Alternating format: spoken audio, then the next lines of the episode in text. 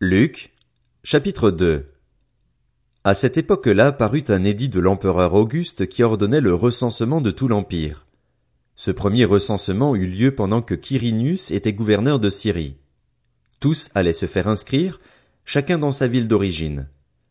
Joseph aussi monta de la Galilée, de la ville de Nazareth, pour se rendre en Judée dans la ville de David, appelée Bethléem, parce qu'il était de la famille et de la lignée de David.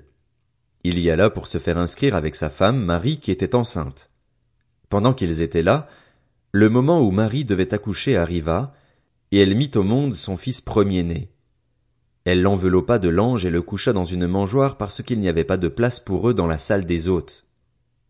Il y avait dans la même région des bergers qui passaient la nuit dans les champs pour y garder leurs troupeaux. Un ange du Seigneur leur apparut et la gloire du Seigneur resplendit autour d'eux. Ils furent saisis d'une grande frayeur. Mais l'ange leur dit, N'ayez pas peur, car je vous annonce une bonne nouvelle qui sera une source de grande joie pour tout le peuple. Aujourd'hui, dans la ville de David, il vous est né un sauveur qui est le Messie, le Seigneur. Voici à quel signe vous le reconnaîtrez. Vous trouverez un nouveau-né enveloppé de l'ange et couché dans une mangeoire. Et tout à coup une foule d'anges de l'armée céleste se joignit à l'ange. Ils adressaient des louanges à Dieu et disaient, Gloire à Dieu dans les lieux très hauts, paix sur la terre et bienveillance parmi les hommes. Lorsque les anges les eurent quittés pour retourner au ciel, les bergers se dirent les uns aux autres, Allons jusqu'à Bethléem pour voir ce qui est arrivé, ce que le Seigneur nous a fait connaître. Ils se dépêchèrent d'y aller et ils trouvèrent Marie et Joseph, ainsi que le nouveau-né couché dans la mangeoire. Après l'avoir vu, ils racontèrent ce qui leur avait été dit au sujet de ce petit enfant. Tous ceux qui entendirent les bergers furent étonnés de ce qu'il leur disait. Marie gardait le souvenir de tout cela et le méditait dans son cœur. Puis les bergers repartirent en célébrant la gloire de Dieu et en lui adressant des louanges à cause de tout ce qu'ils avaient entendu et vu et qui était conforme à ce qui leur avait été annoncé. Huit jours plus tard, ce fut le moment de circoncire l'enfant. On lui donna le nom de Jésus, nom que l'ange avait indiqué avant sa conception. Quand la période de leur purification prit fin, conformément à la loi de Moïse, Joseph et Marie l'amenèrent à Jérusalem pour le présenter au Seigneur, suivant ce qui est écrit dans la loi du Seigneur. Tout mâle premier-né sera consacré au Seigneur, et pour offrir en sacrifice un couple de tourterelles ou deux jeunes pigeons, comme cela est prescrit dans la loi du Seigneur. Or il y avait à Jérusalem un homme appelé Siméon. Cet homme était juste et pieux, il attendait la consolation d'Israël et l'Esprit Saint était sur lui. Le Saint-Esprit lui avait révélé qu'il ne mourrait pas avant d'avoir vu le Messie du Seigneur. Il vint au temple, poussé par l'Esprit. Et quand les parents amenèrent le petit enfant Jésus pour accomplir à son sujet ce que prescrivait la loi, il le prit dans ses bras, bénit Dieu et dit, Maintenant, Seigneur, tu laisses ton serviteur s'en aller en paix, conformément à ta promesse, car mes yeux ont vu ton salut, salut que tu as préparé devant tous les peuples, lumière pour éclairer les nations et gloire d'Israël, ton peuple. Joseph et la mère de Jésus étaient émerveillés de ce qu'on disait de lui. Siméon les bénit et dit à Marie, sa mère, cet enfant est destiné à amener la chute et le relèvement de beaucoup en Israël et à devenir un signe qui provoquera la contradiction. Toi-même, une épée te transpercera l'âme. Ainsi, les pensées de beaucoup de cœurs seront révélées. Il y avait aussi une prophétesse, Anne, fille de Phanuel, de la tribu d'Azer. Elle était d'un âge très avancé. Elle n'avait vécu que sept ans avec son mari après son mariage. Restée veuve et âgée de quatre-vingt-quatre ans, elle ne quittait pas le temple. Elle servait Dieu nuit et jour dans le jeûne et dans la prière. Arrivée elle aussi à la même heure, elle disait publiquement sa reconnaissance envers Dieu et parlait de Jésus à tous ceux qui attendaient la délivrance à Jérusalem. Après avoir accompli tout ce que prescrivait la loi du Seigneur, Joseph et Marie retournèrent en Galilée, à Nazareth, leur ville. Or l'enfant grandissait et se fortifiait en esprit. Il était rempli de sagesse et la grâce de Dieu était sur lui. Les parents de Jésus allaient chaque année à Jérusalem pour la fête de la Pâque. Lorsqu'il eut douze ans, ils y montèrent avec lui comme c'était la coutume pour cette fête. Puis, quand la fête fut terminée, ils repartirent, mais l'enfant Jésus resta à Jérusalem sans que sa mère et Joseph s'en aperçoivent. Croyant qu'il était avec leurs compagnons de voyage, ils firent une journée de chemin, tout en le cherchant parmi leurs parents et leurs connaissances. Mais ils ne le trouvèrent pas, et ils retournèrent à Jérusalem pour le chercher. Au bout de trois jours, ils le trouvèrent dans le temple, assis au milieu des maîtres. Il les écoutait et les interrogeait. Tous ceux qui l'entendaient étaient stupéfaits de son intelligence et de ses réponses.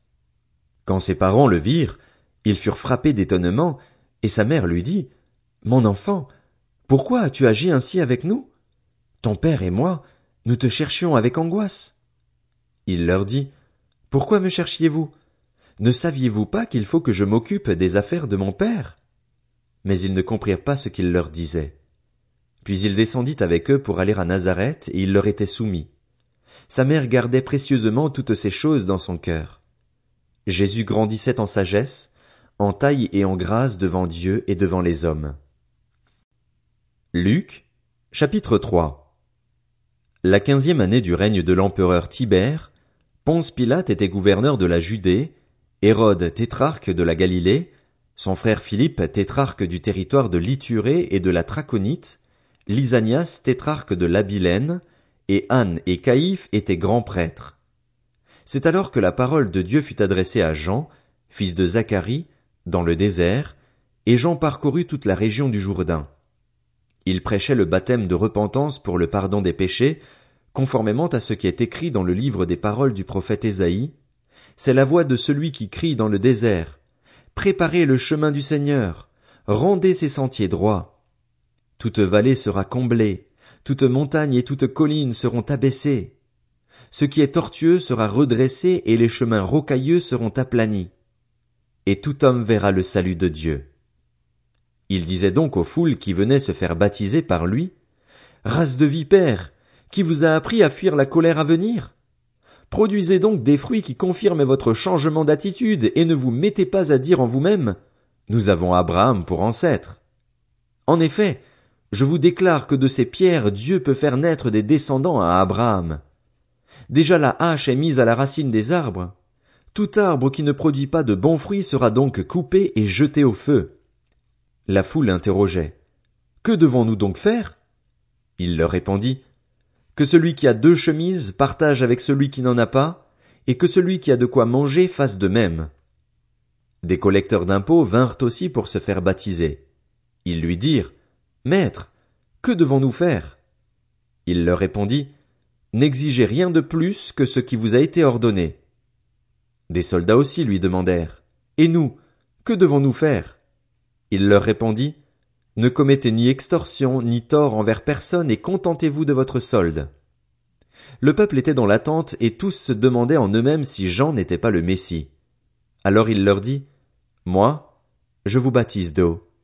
Mais il vient, celui qui est plus puissant que moi, et je ne suis pas digne de détacher la courroie de ses sandales. Lui, il vous baptisera du Saint-Esprit et de feu. Il a sa pelle à la main. Il nettoiera son air de battage et il amassera le blé dans son grenier, mais il brûlera la paille dans un feu qui ne s'éteint pas. C'est ainsi, avec encore beaucoup d'autres encouragements, que Jean annonçait la bonne nouvelle au peuple.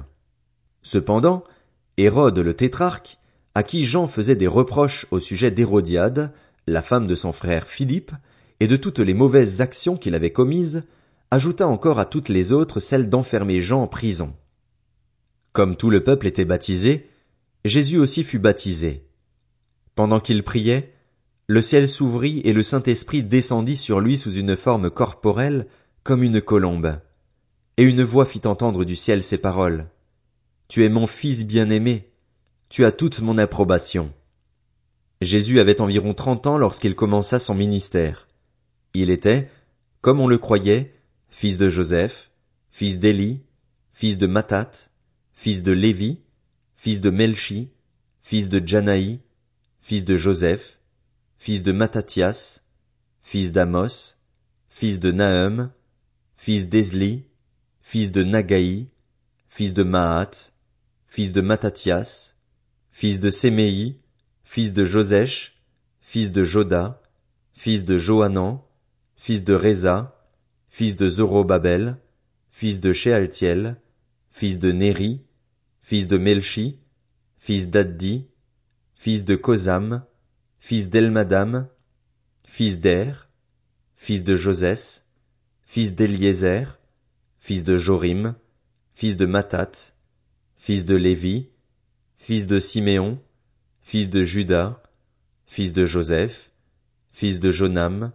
fils d'Eliakim, fils de Méléa, fils de Ména, fils de Matata, fils de Nathan, fils de David, fils d'Isaïe, fils d'Obed, fils de Boz, fils de Salmon, fils de Nakshon, fils d'Aminadab, fils d'Admin, fils d'Arni, fils d'Etzrom, fils de Péretz, fils de Judas, fils de Jacob, fils d'Isaac, fils d'Abraham, fils de Tara, fils de Nacor, fils de Sérur, fils de Ragao, fils de Phalek, fils d'Héber, fils de Sala, fils de Caïnam, fils d'Arpakshad, fils de Sem, fils de Noé, fils de Lamech, fils de Mathusala, fils d'Enoch, fils de Jared, fils de Malélil,